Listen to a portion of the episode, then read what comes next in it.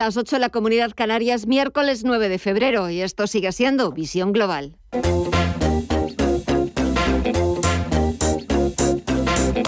Esto es Visión Global con Gema González.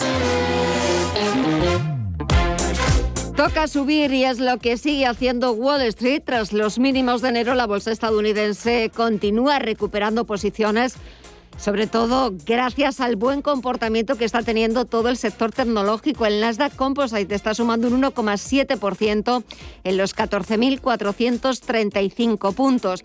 Un fuerte repunte el que estamos viendo en el sector tecnológico apoyado en la buenísima temporada de resultados empresariales. Hasta el momento, alrededor del 60% de las empresas del SP500 ya han presentado sus cuentas y casi el 80% de estas ha superado los pronósticos del consenso.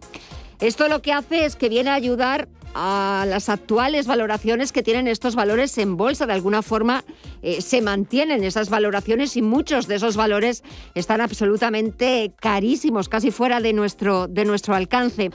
Pero en medio de todo eso, los inversores siguen ajustando sus carteras hacia sectores más cíclicos, bancos, utilities, energéticas y que en un escenario de futuras subidas de tipos de interés, sobre todo en Estados Unidos, son los valores que mejor pueden soportar estas futuras subidas de tipos para intentar contener la inflación, sobre todo pendientes de ese dato de mañana en Estados Unidos, ese dato de IPC correspondiente al mes de enero y depende de lo que salga. Lo que sí que habrá que vigilar muy de cerca es la evolución de los rendimientos de los bonos, ya que la TIR, es decir, la rentabilidad del interés exigido al bono americano a 10 años, ha marcado máximos desde 2019 en niveles del 1,96%. Ahora se ha ido moderando un poquito, está bajando un 1,39% en el 1,92%. Al mismo tiempo está también bajando más de un 6,5% el índice VIX de volatilidad. Se mantiene en los 20 puntos y si echamos un vistazo en Wall Street a falta de una hora para que cierre la sesión, tenemos esas subidas generalizadas que hemos dicho en el sector tecnológico. En el Dow Jones de Industriales está subiendo cerca de 300 puntos, un 0,8%, en los 35.740 puntos y el SP500 también suma un 1,2% hasta los 4.575 puntos. Y en el resto de bolsas latinoamericanas, ¿cómo va la negociación? Cuéntanos, Mirella. Pues sigue poco más o menos igual. El Merval de Argentina sigue en negativo, los 87.448 puntos, con un retroceso del 0,8%. El Bovespa de Brasil Está prácticamente en tablas en los 112.197 puntos. El IPSA chileno, por su parte, avanza un 0,49 y cotiza en los 4.605 puntos y el IPC mexicano en los 52.590 repunta un 0,56%. Si miramos al mercado de visas y materias primas, ¿hay novedades, Estefanía Muniz? Pues nada, continúa prácticamente igual que hace una hora porque en las materias primas el petróleo sigue subiendo. El barril de Bren avanza un 0,74% en los 91,47 dólares. El West Texas de referencia en Estados Unidos lo vemos también sumar otro 0,37% en los 89,69 dólares y el oro por su parte lo vemos mantenerse estable como ha ocurrido estos días sin moverse prácticamente en los 1.834 dólares la onza. Y si miramos al mercado de las divisas el euro se mantiene estable preciándose frente al dólar en los 1,14 dólares pero la libra eh, prácticamente plana en tono negativo. Eh, está ahora mismo en los 1,35 dólares. En las criptomonedas hemos visto algún cambio en esta última hora, Mireya. Continúan las ganancias, un 3,5 es lo que se anota. Bitcoin hasta los 44.527 dólares, Ethereum en los 3.251 avanza un 6,54%, el Ripple en los 0,89 dólares avanza un 9,25, un 4,4 Solana, Terra en los 57,78 repunta un 2,7 y un 7,11%. Avanza Avalanche hasta los 91,68 dólares. Pues veo que sigue subiendo esa nueva criptomoneda que ha entrado en nuestro ranking Avalanche, más de un 7%. Habrá que empezar a, a tenerla en cuenta, que no solamente el mundo de las criptomonedas es bitcoins, dos coins, sino que hay muchísimas más que poquito a poco vamos a ir aprendiendo de ellas. Así están los mercados, quedan menos de una hora para que Wall Street eche el cierre y lo que toca ahora es actualizar toda la información que nos deja estas otras noticias de interés titulares de las 9.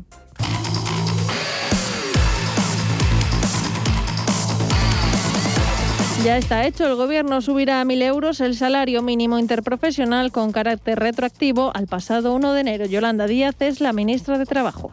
Me han escuchado hablar muchas veces de la gran anomalía de nuestro país, hablábamos de la precariedad y la gran anomalía que teníamos en nuestro país de eh, salarios mínimos que recordemos en el gobierno de Mariano Rajoy era de 735 euros.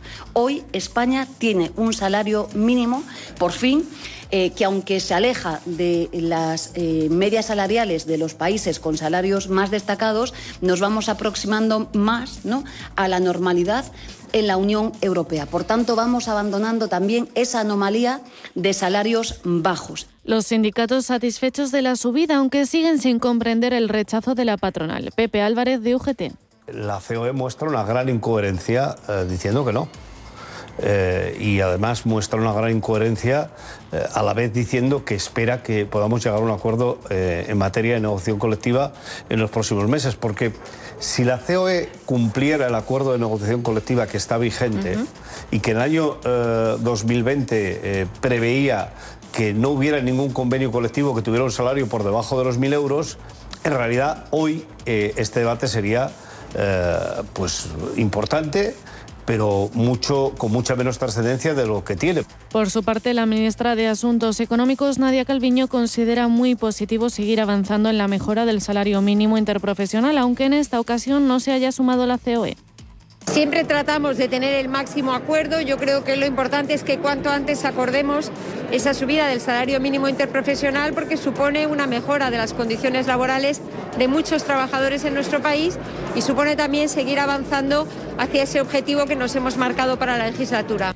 La ministra de Derechos Sociales, Ione Belarra, no ha tardado en responder a la ministra de Hacienda, María Jesús Montero, después de calificar de inoportuna la propuesta de reforma fiscal de Podemos. Belarra ha acusado al sector socialista del Gobierno de acaparar las decisiones en los debates centrales del seno de la coalición y dejar sin peso la opinión de los morados. También lo ha calificado de inoportuno. A mí lo que me parece enormemente inoportuno es que en nuestro país, en plena recuperación económica, todavía los trabajadores y las trabajadoras y las pequeñas y medianas empresas paguen el doble de impuestos que lo que pagan las grandes empresas. Somos un gobierno de coalición y, por tanto, los dos socios tienen que poder participar de los debates centrales. Por otro lado, alcaldes del PP denuncian en Bruselas el maltrato que sufren con el reparto de los fondos europeos. Al frente de la delegación, el alcalde de Madrid, José Luis Martínez Almeida. Hemos transmitido que desde luego los criterios de distribución no son públicos, ni son objetivos, ni son transparentes, más allá de que como consecuencia de esta visita el Gobierno de la Nación haya sacado ayer un documento para tratar de paliar desde luego la denuncia que nosotros estábamos haciendo y en tercer lugar que se está produciendo una distribución que a nuestro juicio sin duda es arbitraria y que, insisto, no perjudica al Partido Popular, perjudica a los españoles. Por otro lado, el líder del Partido Popular, Pablo Casado, justifica esta queja de los alcaldes populares en Bruselas y señala que su partido solo quiere que haya transparencia e igualdad de oportunidades. En definitiva, que haya honestidad en el reparto de las ayudas. Hoy están en Bruselas numerosos alcaldes del Partido Popular que han ido a quejarse por la discrecionalidad, es decir, por la arbitrariedad, por el reparto a dedo de las ayudas europeas a las administraciones municipales dependiendo si gobierna el Partido Socialista o el Partido Popular. Ha habido convocatorias en las que el PSOE se ha llevado el doble de las ayudas que el Partido Popular, cuando gobernamos prácticamente en los mismos municipios a nivel nacional. Si a esto le sumamos los partidos nacionalistas e independentistas, los socios de Sánchez, estaríamos hablando casi de dos tercios de las ayudas europeas a favor de las administraciones donde ellos gobiernan. Y esto es un una auténtica vergüenza. Y seguimos con más asuntos porque las más de 600.000 firmas recogidas por Carlos San Juan para pedir un trato más humano en los bancos ya ha tenido respuesta por parte del presidente de la patronal bancaria, José María Roldán. A Carlos San Juan le agradecemos que nos haya hecho ver que el problema era mucho más complejo y más permanente del que teníamos identificado. Es un problema complejo que no se va a poder solucionar de la noche a la mañana. Entre tanto, algunas entidades ya han anunciado mejoras en la atención que ofrecen a sus usuarios. Santander, por ejemplo, ha comunicado que el horario de caja se ampliará hasta las 2 de la tarde y Abanca ha decidido implantar desde este jueves medidas para facilitar que sus clientes mayores de 65 años puedan realizar de manera más cómoda y segura sus gestiones. En clave internacional, el primer ministro británico Boris Johnson ha anunciado este miércoles el fin de las cuarentenas para los contagiados en Inglaterra un mes antes de lo previsto.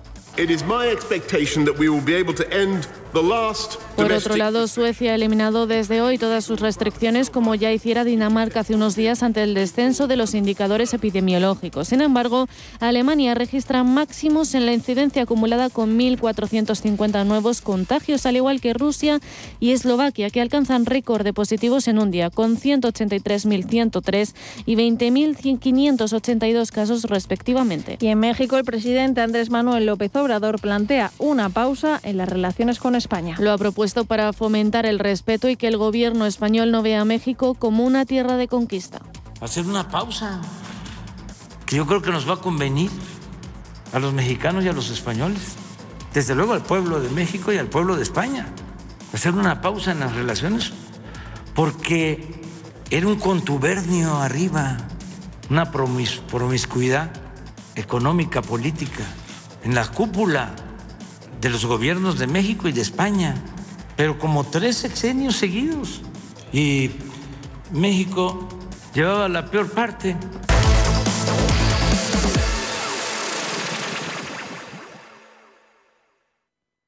¿Estás buscando un broker para operar en el mercado americano? eBroker te ofrece futuros y opciones de CME Group, con tiempo real gratuito, garantías intradía y comisiones muy competitivas. ebroker.es el broker español, especialista en derivados. Producto financiero que no es sencillo y puede ser difícil de comprender. Que nuestro amor nunca se esfume. Te digo te quiero con este perfume.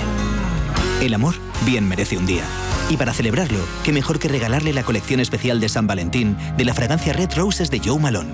Del 3 al 14 de febrero, encuentra el regalo perfecto para San Valentín en tienda web y app del Corte Inglés.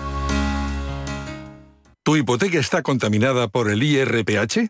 Recuperar tu dinero puede parecer complejo. Nosotros en Durán y Durán Abogados sabemos que es posible. Los resultados, un 99,9% de éxito, nos avalan. Contacta con Durán y Durán Abogados.com. El IRPH para nosotros es cosa del pasado. Tenlo presente. Durán y Durán Abogados.com. Mantén sana tu hipoteca. El análisis del día con visión global.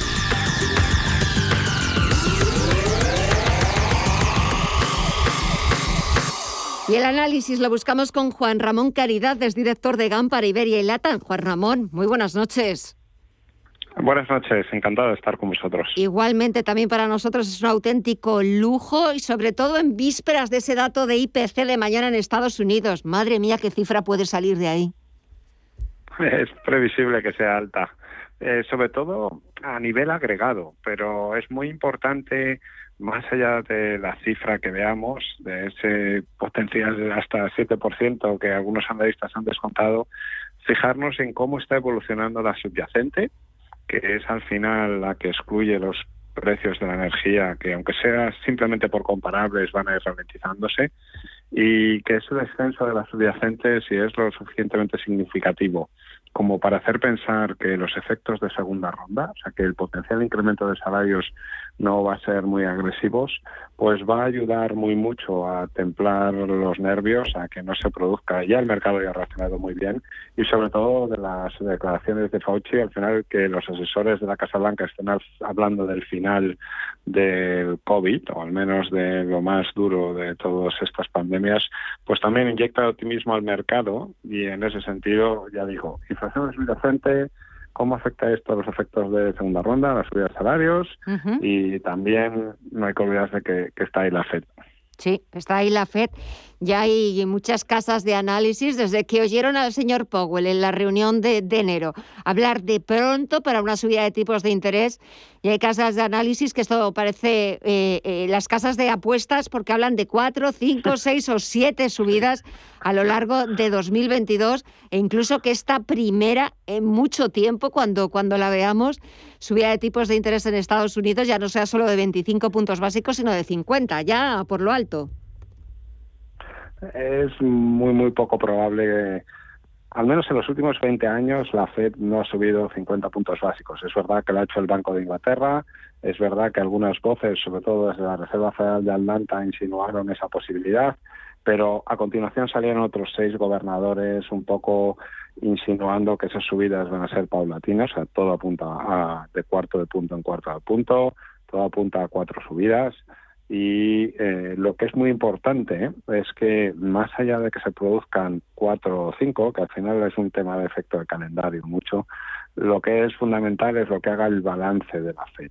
O sea, cuando tú tienes un banco central que prácticamente ha comprado toda la deuda, eh, que tiene la capacidad de condicionar no solo los tipos a corto plazo, sino los tipos a medio y a largo, al final las empresas se financian con el movimiento de los tipos de interés a medio plazo, entre el 3 y el 7 años, los gobiernos cada vez más, hasta incluso el nuestro, el español, que antes tenía los vencimientos a corto plazo y siempre estábamos ahí con que si nos renovaban la deuda, ahora ya hasta España tiene vencimientos a 8, a 10 años.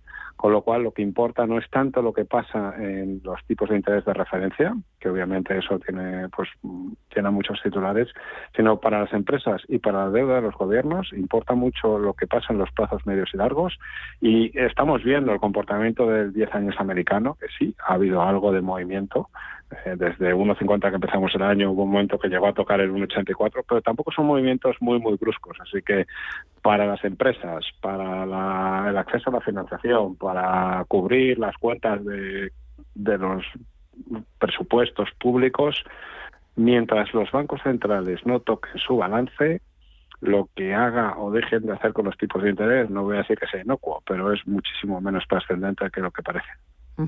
Eh, mientras lo que hemos visto hoy en las bolsas europeas y lo estamos viendo en Estados Unidos es eh, como para apuntarse a la fiesta y no querer bajarse del carro porque subidas generalizadas.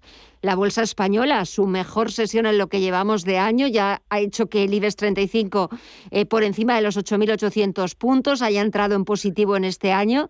Bueno, ¿qué nos han dado para hacerlo también? bueno, nos han dado que tenemos dos cosas que nos caracterizan mucho. Una es una fuerte exposición a bancos que se benefician de entornos inflacionistas y de, aunque sea expectativas, pero al menos cambio de expectativas en lo que a tipos de interés se refiere. Y luego también tenemos un cierto sesgo a emergentes, eh, a veces eh, fundado, a veces no tan fundado, pero lo que es verdad que nos ayuda muy mucho en los emergentes y lo que es importante es que el mundo sigue creciendo y esto para entender un poco el comportamiento de las bolsas europeas hay algo que llama un poco la atención y es que si hurgas en las cuentas de resultados de todos los bancos en España, pero también de todo de la bolsa europea en su conjunto, más del 60% de las cuentas de resultados se generan fuera de nuestras fronteras. O sea, la bolsa europea es una bolsa muy global y mientras Estados Unidos y China sigan creciendo por encima del 4 o 5%, mientras aunque haya temores inflacionistas y algo más de ralentización, eh, por efecto ya de que se va agotando el rebote de la pandemia. Pero mientras siga el mundo con esos crecimientos, la bolsa europea tiene dos cosas muy importantes. Una, eso, exposición de sus cuentas de resultados al exterior. Y lo segundo que está pasando y que choca un poco es que se está debilitando el dólar. Y esa debilidad del dólar al final es interpretada por los inversores como un mensaje tranquilizador y más predisposición por el riesgo. Y como ha habido fuertes caídas en bolsa americana muy llegadas por la tecnología y encima el dólar se está debilitando, muchos inversores internacionales estadounidenses están empezando a asumir riesgo en euros, en divisas emergentes, y por eso estamos en un año donde la renta fija emergente en divisa local está como gran ganadora de lo que va de trimestre y las bolsas europeas lo están haciendo bien, porque todo el mundo estaba tan infraponderado en todo lo que no fuera dólar que ahora que el dólar cede y se debilita, se empieza a buscar oportunidades en otras divisas y, Europa y en general los emergentes, probablemente Asia, recojan esa, ese testigo que deja S&P y, y las tecnológicas estadounidenses en dólares. Mm. Sí, porque es verdad que lo que hemos visto estos días es como, eh, bueno, pues ante ese escenario que se nos plantea y que se nos dibuja de futuras subidas de tipos de interés en Estados Unidos, porque aquí en Europa parece que, que no toca, que no ha llegado el momento, pero es verdad que los inversores están reajustando sus carteras y dejando un poquito de lado las tecnológicas y apostando más por cíclicos. Sí, están un poco eh, diversificando. O sea, el inversor global eh, con sesgo a Estados Unidos tiene muchísima exposición a determinado sector y a determinadas compañías que tienen mucho peso tanto en ese sector como en la propia bolsa. Eh, y la expectativa de tipos de interés, como muy bien comentabas, es significativa. Sean cuatro, sean seis subidas, está claro que el tono cambia y se está viendo. Y luego es que en Europa es que a pesar de lo que se dijo en su momento, a pesar de que Christine Lagarde sorprendiera un pelín al mercado más en formas que en fondo, o al menos con un discurso algo más de política menos expansiva, lo cierto es que, claro, uno mira ahora mismo dónde está el bono alemán a tres meses, menos 0,63. ¿Dónde está el bono? Hay que irse a casi siete años para empezar a ver un punto básico positivo. O sea, en Europa te siguen penalizando por ahorrar y te siguen pagando por arriesgar. Pues claro, si te dan dinero gratis como inversor profesional y, te dicen, oye, mira, si lo dejas aquí te cobro, pero te doy dinero gratis para asumir riesgo, pues obviamente eso al final el coste de oportunidad de invertir en bolsa sigue siendo bajísimo, la política monetaria sigue siendo ultra expansiva.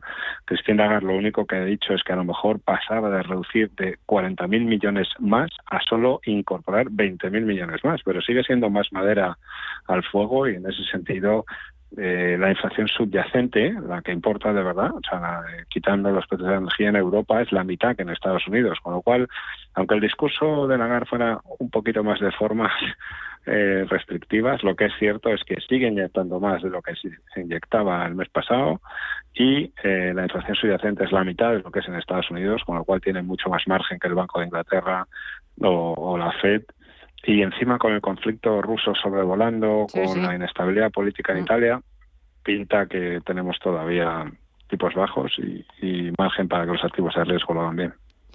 Pues eh, vamos a ver qué es lo que va pasando en los próximos días. A ver, sobre todo, lo primero de todo, lo más importante es el dato de IPC mañana en Estados Unidos, correspondiente al mes de enero, y a partir de ahí pues ya veremos eh, qué hacemos, qué escenario se dibuja en el corto y medio plazo y aquí lo comentaremos y lo analizaremos siempre con los mejores.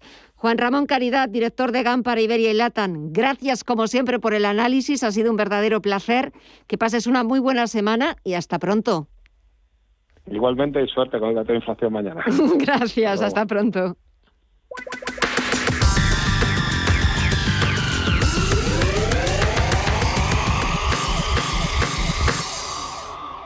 Si crees en una sociedad sin bandos, si crees que hay que acabar con la corrupción, si sabes que hay otra manera de hacer política, entonces no estás solo. Nosotros no somos como ellos. El domingo 13 de febrero está en tu mano cambiar las cosas y proteger lo que te importa. Vota IGEA, vota Ciudadanos.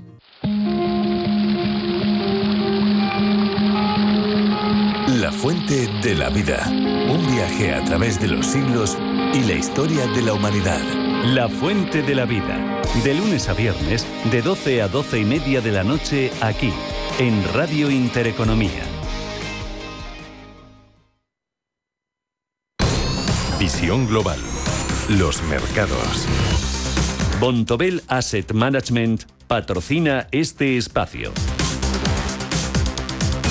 Y de vuelta a las principales bolsas europeas, el IBEX 35 ha firmado este miércoles su mejor sesión del año. Mirella, ¿qué hay detrás de estas subidas? Pues básicamente la aparente tranquilidad. Los inversores han aprovechado la escasez de referencias macro para intentar compensar las pérdidas que se venían dando en el selectivo. Además, La ausencia de mensajes de los bancos centrales, la caída de la volatilidad y el recorte de los rendimientos de la deuda sirven de balón de oxígeno. Con todo, el selectivo español se ha notado un 1,98% en lo que ha sido su mejor sesión desde comienzos de diciembre y la bolsa logra recuperar los 8.800 puntos por primera vez en tres semanas y entra en ganancias en el año. Salvo Almiral, que ha perdido un 0,19%, todos los valores han acabado en positivo.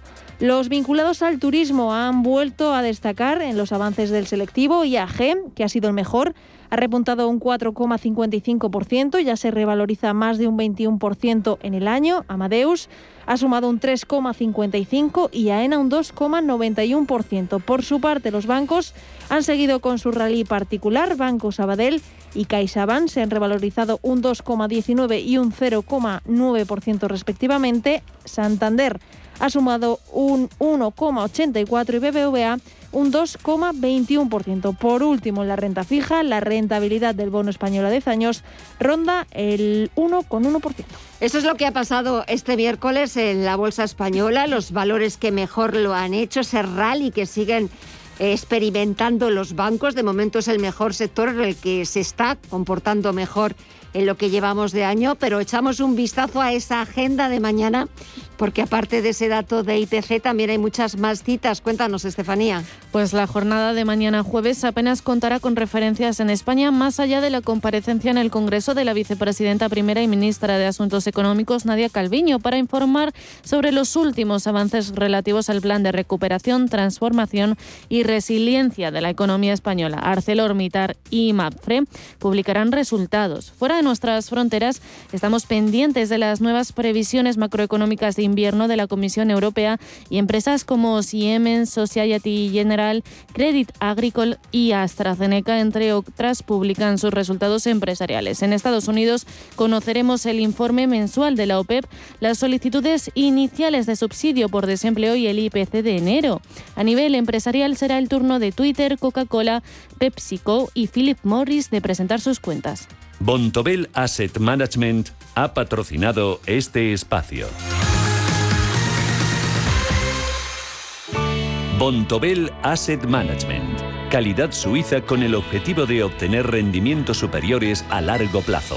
En Bontobel Asset Management siempre estamos a la vanguardia de las inversiones activas en bonos y acciones. Para más información, entre en nuestra página web bontobel.com barra am.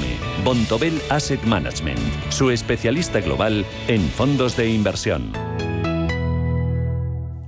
Invertir en instalaciones fotovoltaicas para tu empresa te hará ahorrar hasta un 70% en la factura de electricidad y recuperar la inversión en muy poco tiempo. En este hacemos un estudio gratuito y nos encargamos de todo el proceso para que solo tengas que preocuparte de ver cómo se reduce cada día tu factura. Entra en nes.es.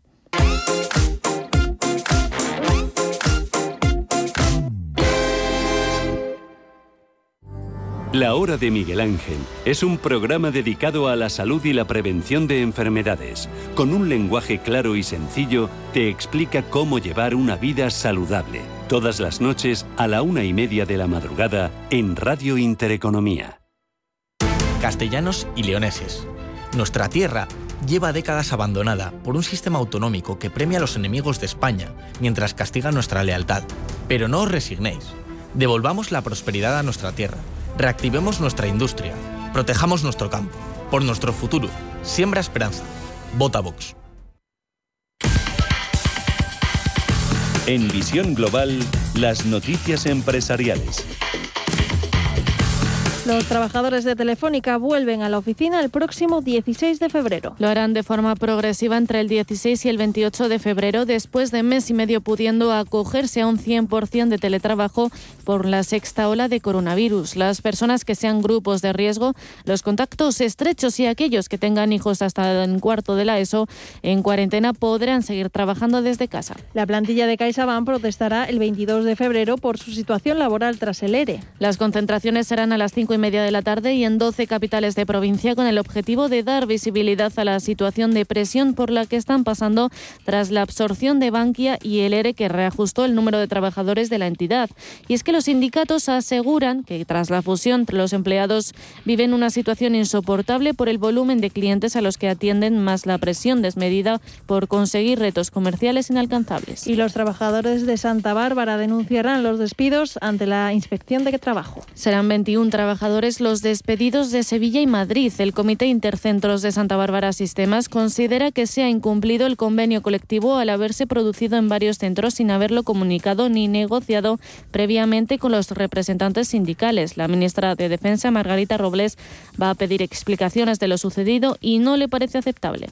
Si estamos con un programa tan importante como es el 8x8, mm, desde la perspectiva del Ministerio de Defensa no es aceptable eh, que una empresa pueda eh, reducir puestos de trabajo, porque justamente una de las cosas que se tuvo en cuenta para adjudicar ese contrato era la creación de puestos de trabajo. Así que el Ministerio de Defensa tiene una preocupación en ese sentido y le ha hecho llegar a la empresa Santa Bárbara eh, el malestar porque se haya procedido al despido de esos 21 trabajadores.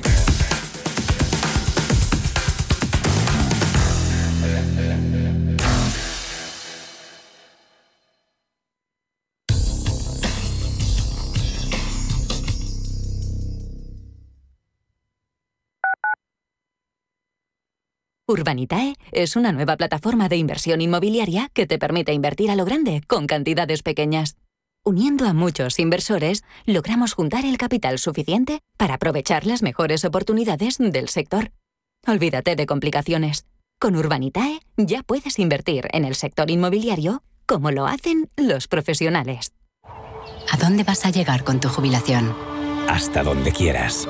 Mafre presenta el programa Tu Futuro la gestión de planes de pensiones que se adapta a ti. Ahora, hasta con el 4% de bonificación por traslado. Consulta condiciones en mafre.es. Mafre, empresa colaboradora con el programa Universo Mujer. Tradición y vanguardia se unen de la mano del restaurante Bolívar. Disfruta de su menú de temporada. Trufas, siete platos especiales donde la trufa es la protagonista. No esperes más y llama ya al 91 445 1274 o entra en restaurantebolívar.com para hacer tu reserva. Te esperamos.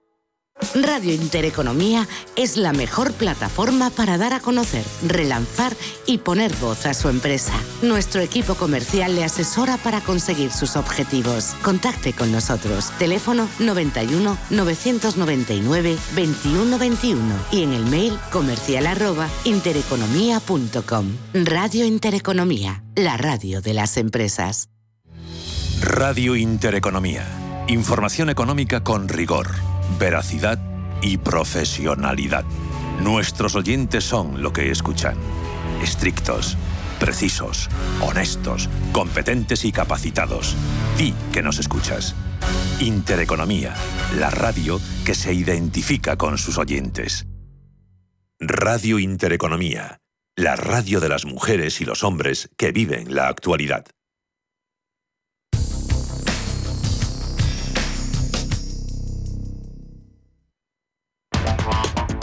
En Visión Global, la tertulia de los negocios.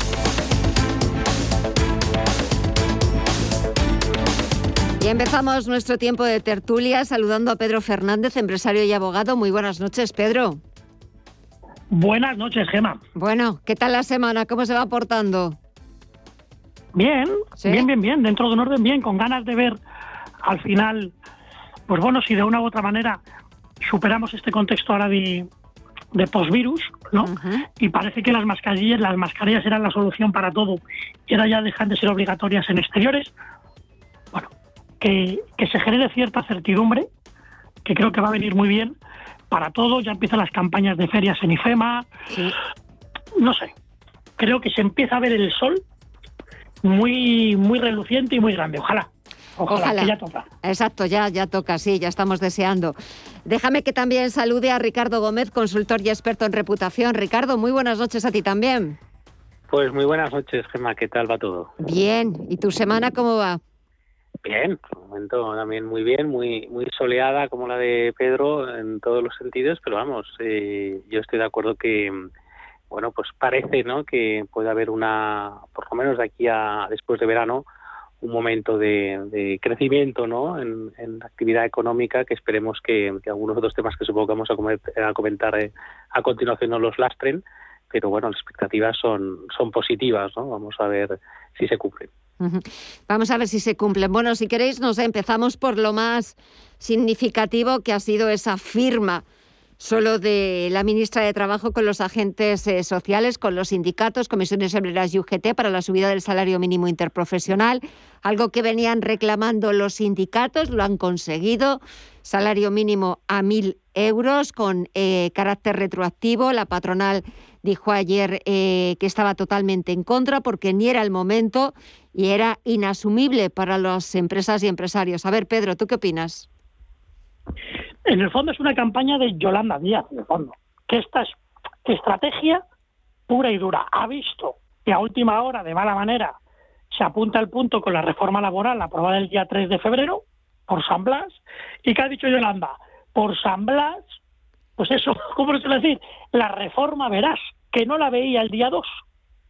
Pero el día 3, pues tachan, tachan, por San Blas, la reforma verás. Pues ahora qué dice, pues oye, me pongo a rebufo de ese éxito político y ahora voy a intentar sacarle rédito con todo lo que es el, pues eso, el sindicalismo, que no, insisto, el laboralismo, porque si nos preocupara el trabajo realmente de España, vuelva a lo mismo.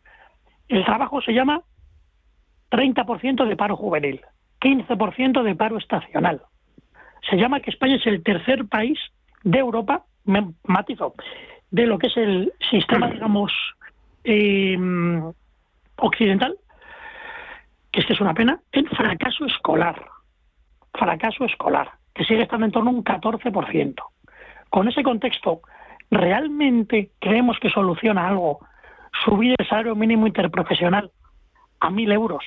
Que lo que va a hacer es fundamentalmente incrementar eh, el montante total de las indemnizaciones por despido porque si se hace con la ratio del salario mínimo interprofesional, en algunos casos, ¿realmente ayudamos al sector laboral en España?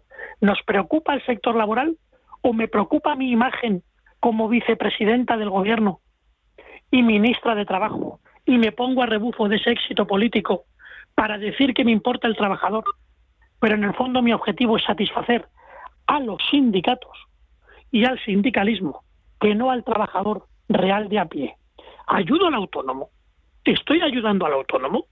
¿O estoy fastidiando por sistema al autónomo? Es más, estoy hasta culpabilizando al autónomo por el hecho de subirle por sistema, sin venir a cuento, las tasas básicas mínimas.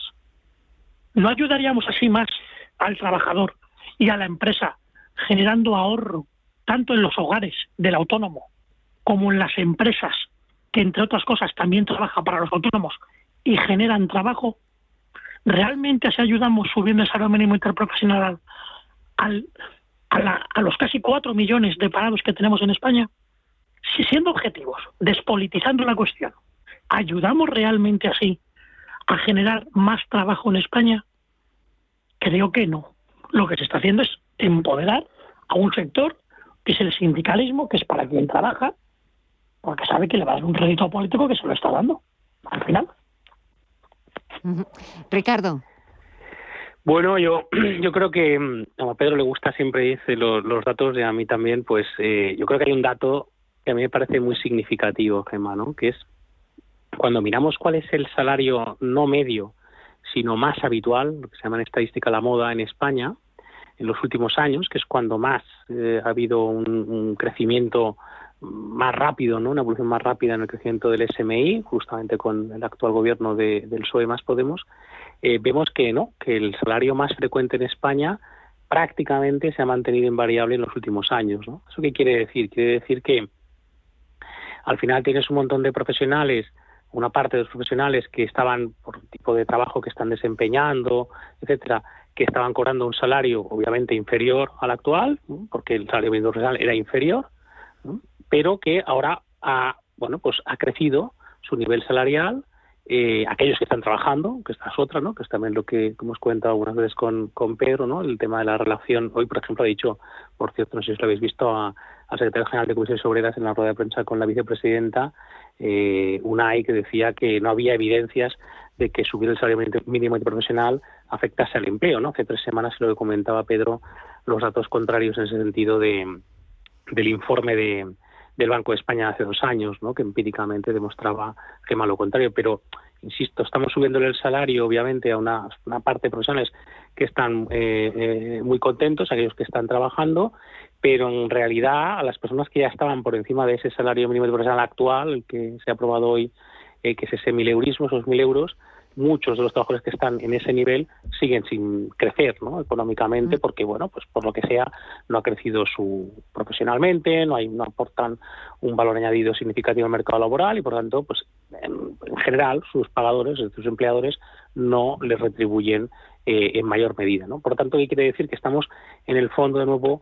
igualando por debajo, ¿no? Sí, hemos subido una serie de profesionales a un mínimo profesional, hemos subido los costes de muchos eh, eh, empresarios que son autónomos también, que también pagan el SMI a sus eh, trabajadores, pero en cambio, en la mayoría de los casos lo que estamos haciendo es aumentar la gente que está cobrando Gema un salario más habitual en España, que es un salario que son, creo que son 18.500 euros brutos al año más o menos, que es el salario más habitual en nuestro país. Por cierto, en las mujeres ese salario más habitual es de 13.500 euros, que es más o menos lo que estamos diciendo ahora con, el SMI actual. ¿no? Por tanto, no se produce un gran cambio, que es a lo que voy, en, en la retribución de una parte importante del mercado laboral y la cuestión de fondo, de nuevo, es en qué medida eso contribuye a hacer del mercado laboral español un mercado laboral eh, pues mucho más competitivo, ¿no? Porque es lo que necesita al final también la economía y el mercado laboral es una base importante, obviamente, de, la competitividad de las empresas, fundamental, ¿no?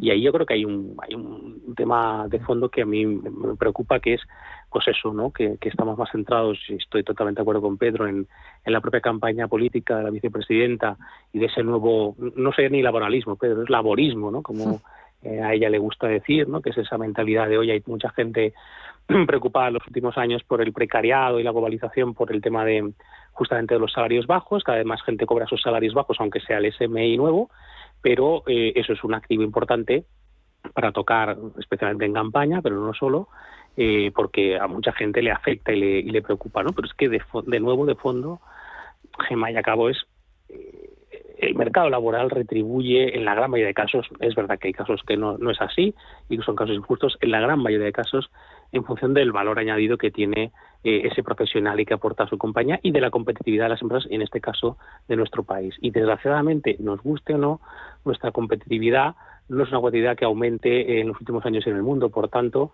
si no aumenta la competitividad de nuestras empresas de media, es difícil que aumente, obviamente, que aumenten eh, los salarios de una manera como se está haciendo ahora, artificial. Y alguien dirá, Portugal ha subido también, Costas ha subido en la riqueza comedia absoluta en Portugal, el salario mínimo eh, interprofesional los últimos años también, un poquito menos de, ritmo de crecimiento que en España. Ya, pero es que, volviendo a lo del paro de Pedro, es que la tasa de desempleo, mm. no hay más que ver los datos de Portugal y el desempleo también en menores de 25 años, eh, pues no tiene nada que ver, ¿no? Estamos en cifras pues de 5,9 en la tasa de desempleo eh, y el menor de 75 años del 20%, ¿no? Bueno, eso, eso nos lo dice todo también, ¿no? Eh, esa negativa de la patronal a, suscribir el acuerdo, es cierto que el Gobierno, eh, y en este caso Yolanda Díaz, no necesitaba del apoyo de los interlocutores sociales, quería, bueno, pues como hemos visto hoy, hacerse, hacerse la foto, le ha salido bien la jugada, pero esa, ese rechazo unánime, frontal de la patronal, a ver, Pedro. Hombre, yo creo que en el fondo también la patronal ahora mismo tiene que hacerse fuerte. Y me explico. Al final la reforma laboral, no olvidemos que ha llevado casi un año en donde ha cedido más la patronal que todo lo que muy bien matizaba Ricardo del laborismo, efectivamente. Y entonces han cedido más la patronal que ese otro sector vinculado al sindicalismo. Entonces yo creo que ahora también la COE, también por una cuestión de comunicación estratégica, mm. tiene que saber asumir que ahora no puede decir que sí a la primera, ni medio sí, después de haberse aprobado la reforma laboral, que en el fondo, pues de una u otra manera, el protagonismo se lo ha llevado más el laborismo o el sindicalismo que la parte de la patronal. Que al final, de una u otra manera, la COE lo que quiere es generar cierta certidumbre, evitar obstáculos y que dejen al empresario trabajar, generar trabajo y así puestos de, empleo. Sí, pero creo que ahora por comunicación estratégica va a decir, oye, bueno, pues, no os voy a decir sí a la primera. En cualquier caso, sí es importante, creo yo, que también la patronal se plantee, además del no, una propuesta alternativa a ese no, porque creo que sería un gran valor añadido, no el no por sistema. ¿Por qué? Porque muchas veces las batallas se vencen cuando convences. Y no creo yo que ahora mismo la patronal no convence. Está porque le toca representar a la parte del empresario, ¿de acuerdo? Pero no termina de vencer porque no termina de convencer. La pregunta es, si le preguntamos a cualquier empresario, ¿usted sabe cuál es el mensaje estratégico y corporativo de la patronal respecto a la posible subida del salario mínimo interprofesional, además del no que lo damos por hecho? Y posiblemente más de uno diría, hombre, el no entiendo que no, pero a partir de ahí una alternativa a ese no, pues desde un punto de vista corporativo yo no sé si lo hay y si lo hay, si se ha sabido difundir. Creo que como, como comunicación estratégica hay que convencer para vencer. Ricardo. Yo, yo, creo que la yo creo que la patronal y especialmente Ganamendi, no sé yo, Gemma, si eh, al calor de lo visto y un poco de, esta última semana en la que yo tengo la sensación también que la vicepresidenta ha querido un poco desquitarse, ¿eh? porque lo de la reforma laboral se le salió bien por los pelos, pero no muy bien del todo, porque la foto, bueno, quedó ahí un poco empañada, ¿no? Por esa votación, eh, vamos a llamarle extraña, como, cuanto menos. Y, yo creo que ha querido, obviamente, dar un, siguiente eh, golpe de fuerza, poner un golpe de, efecto encima de la mesa, dar un, puño, un puñetazo en la mesa, que es, oye, yo también consigo esto otro que es la subida del salario profesional, que por cierto, una de sus ha dicho que el año que viene tiene que llegar a 1050, ¿no? Es decir, que es una escalada eh, constante, ¿no? Eh, bueno, mm, mm, yo creo que la CD queda un poco como como un argumento, ¿no, Gemma, de, de, Yolanda Díaz en su campaña, como un elemento que le está ayudando, porque ella lo que busca justamente, y le ha venido muy bien en la reforma laboral, es decir, oye, tengo el consenso de la patronal de los sindicatos, así también ha reenconado un poco en el discurso público a la oposición, especialmente al PP, y ahora le viene bien, como dice Pedro también, oye, es que mm, ahora están en contra, ¿no? Yo creo que eso a ella le beneficia, desde el punto de vista de comunicación le beneficia porque la sitúa en el punto adecuado para ese lector que le parece bien que ella le saque a la patronal acuerdos con la reforma laboral, pero también le parece bien que la patronal le ataque porque refuerza ese posicionamiento de que ella es la defensora ¿no? de todas esas personas que cobran poco, que tienen problemas laborales en sus convenios, sus empresas, que el salario mínimo profesional es bajo, etcétera, etcétera. ¿no? Yo creo que que a ella le funciona bien y estoy de acuerdo también que la patronal debería tener una, una alternativa, ¿no? Decir, oye, es no, es no por qué y el sí podría ser esto otro, ¿no? Nuestra alternativa para hacer más competitivo y para hacer más, eh, en fin, para, para conseguir que el mercado laboral español crezca y se reduzca empleo es esto, esto y esto, ¿no? que es el, discurso de fondo. Y no la ha hecho, de hecho, ha hecho una improvisación, creo que era una responsable de segunda línea de COE, eh, aquello de mala manera, sin, sin tenerlo muy bien planificado y hacer una respuesta más institucional. Me da la sensación porque él no quiere tampoco enfrentarse en este momento porque tiene, como sabemos, también a sus enemigos internos dentro de la COE y está en una posición, a mi juicio, cada vez más débil dentro de la patronal. Eh, si queréis podemos hablar este domingo elecciones en Castilla y León y no quiero que, bueno, si os parece, podéis comentar esa última encuesta del CIS de Tezanos, que siguen siendo los únicos que dan al Partido Socialista Luis Tudanca como, como vencedor. No sé si queréis eh, aportar vuestro granito de arena. A ver, Pedro. Bueno, es el chef Tezanos, ¿no? Entonces, el chef Tezanos pues hace su sofrito, hace su cocina y prepara su menú. Y intenta vender un menú de boda que en el fondo es un platito combinado. No nos hagamos líos. Nadie se cree, nadie, cabal en el CIS, nadie. Y en el Instituto Nacional de Estadística, nadie. Que pueda en el contexto que hay ahora mismo, que haya algún tipo de posibilidad, ni siquiera de empate. Ya no que gane Ferraz. sí creo que va a ser muy importante tanto el voto rural y dentro del voto rural lo que podríamos decir el voto agrario, el voto ganadero, el voto del empleado rural.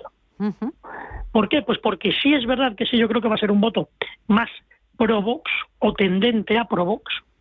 Después, el voto de esa clase media más o menos estabilizada de las grandes capitales de Castilla-León, del Valladolid capital, Burgos capital, pues yo creo que sí va a tender, ahí sí va a haber una pelea más Génova-Ferraz, por decirlo de alguna manera, quizá más Génova, pero sí es verdad que en ese voto más agrícola, más rural de toda la vida, creo que parece que Vox va a tener. Entonces, bueno, yo creo que al final el gobierno se va a montar con la suma de azules y verdes. Y otra cosa es luego el estudio de prospectiva que se puede hacer, es decir, el futuro a corto plazo, después de estas elecciones, en Castilla y León, en otras elecciones, que las próximas son las andaluzas, y quién sabe si en unas próximas generales adelantadas o no. ¿Puede ser esto un anticipo de lo que pueda pasar tanto en Andalucía como en, a nivel nacional en el corto y medio plazo?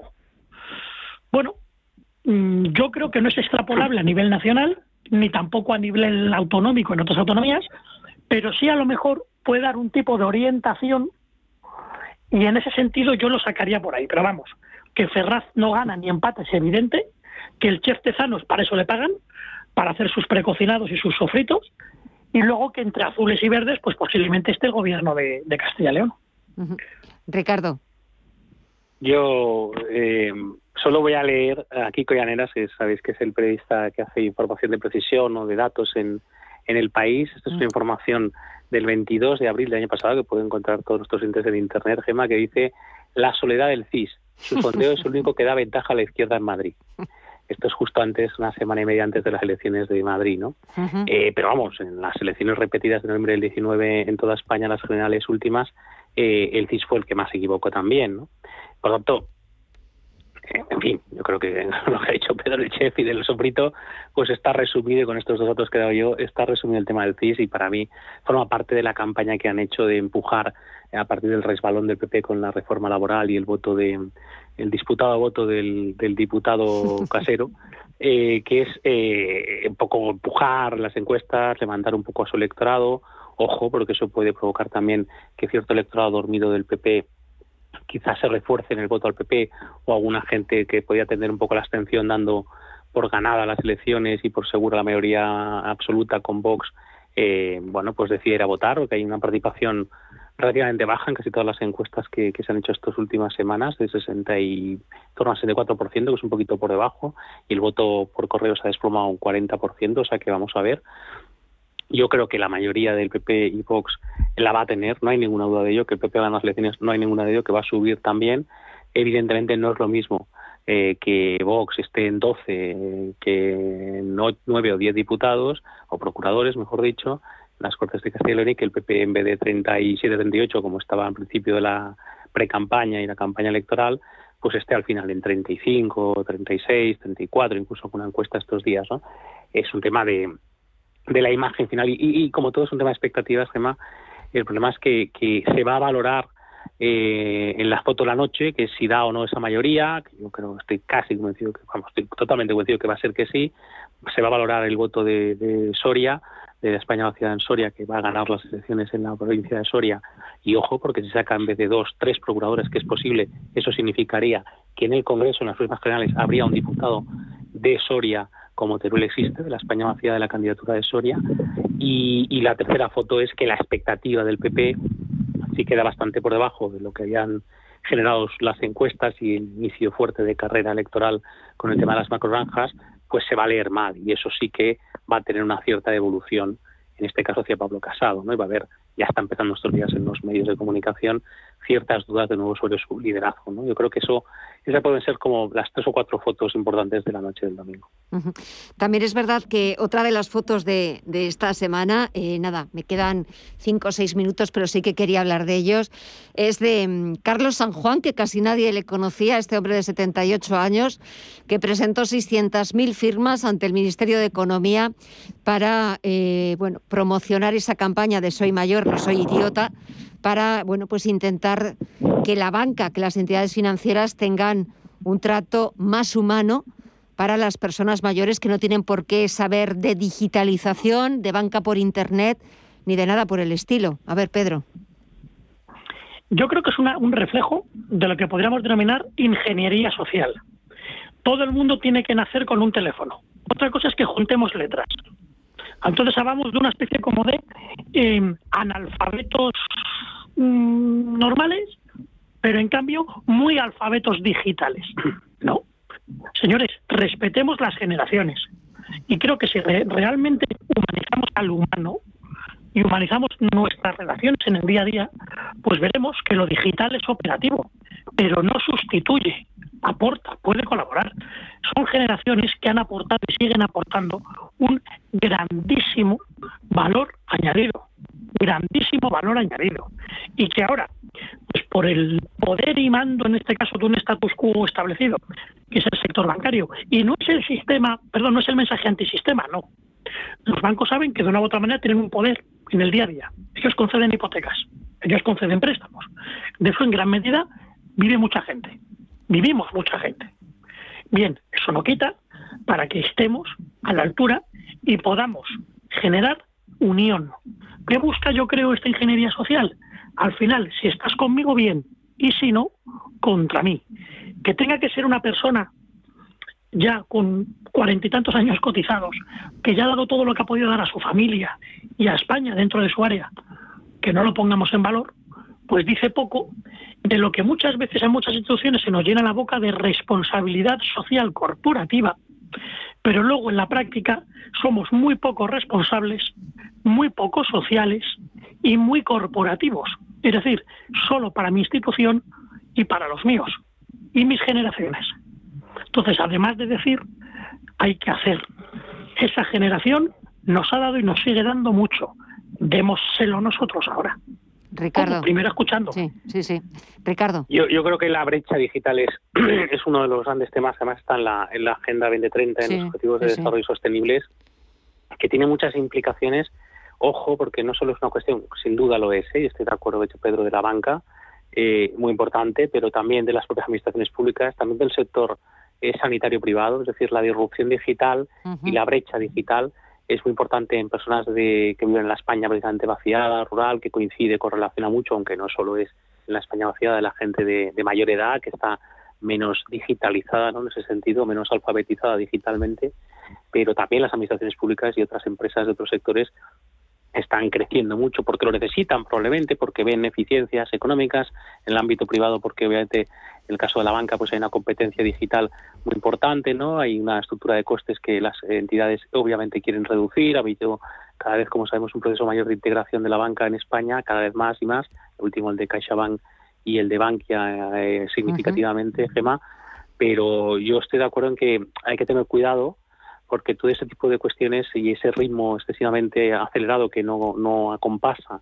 el de la propia evolución de las personas, de la mentalidad, de la vida, de las capacidades y de aprender cosas que a determinadas edades pues obviamente cuesta más, eh, son las que generan ¿no? determinados victimismos, determinados luego espacios políticos que desestabilizan el sistema. ¿no? Entonces yo creo que aquí es un ejemplo, como ocurrió con las pues con el tema de las hipotecas en la crisis post-Lehman Brothers, de que hay una, efectivamente, una responsabilidad social de las compañías y de las administraciones públicas, insisto, no es solo una cuestión de la empresa privada, pero también de la administración pública a la hora de eso, acompasar y de acompañar a las personas en su desarrollo digital y acompañar y evolucionar la transición digital en función de cómo evolucionan también las personas, evoluciona su mentalidad y evolucionan sus capacidades. Si no aumentamos de manera significativa, y eso no es tan fácil a ciertas edades, las capacidades digitales de la gente, no podemos obligarles a que tengan un despliegue de muchas cosas que son básicas en su vida, como sacar dinero, mm. como poder ir al médico, como poder dar acceso a seguridad, etcétera,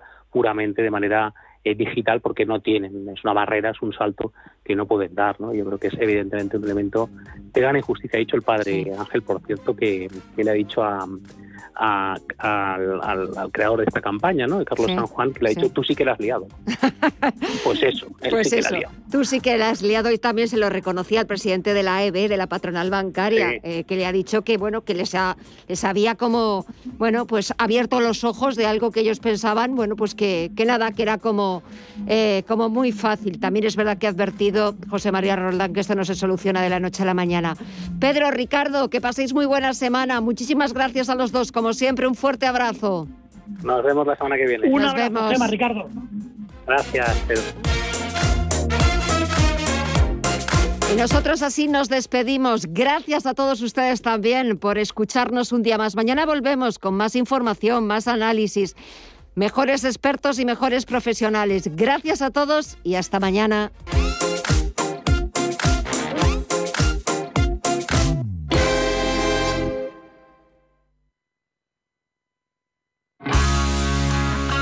Se entere tu jefa, tu primo, la del quinto y el cartero. Que me haces muy feliz y por eso te quiero. Si lo nuestro es amor de verdad, amor verdadero, celebrémoslo y que lo sepa el mundo entero. El amor bien merece un día. Del 3 al 14 de febrero, encuentra el regalo perfecto para San Valentín en tienda web y app del corte inglés. En Caja Rural de Zamora estamos a tu lado. Siempre con confianza. Siempre con cercanía. Siempre con agilidad y eficacia. Siempre con profesionalidad. Siempre con soluciones. Caja Rural de Zamora. Al lado de la gente. Y siempre con Valladolid. A media sesión. Hola, soy Rafa Jiménez. Di que nos escuchas. Radio Intereconomía.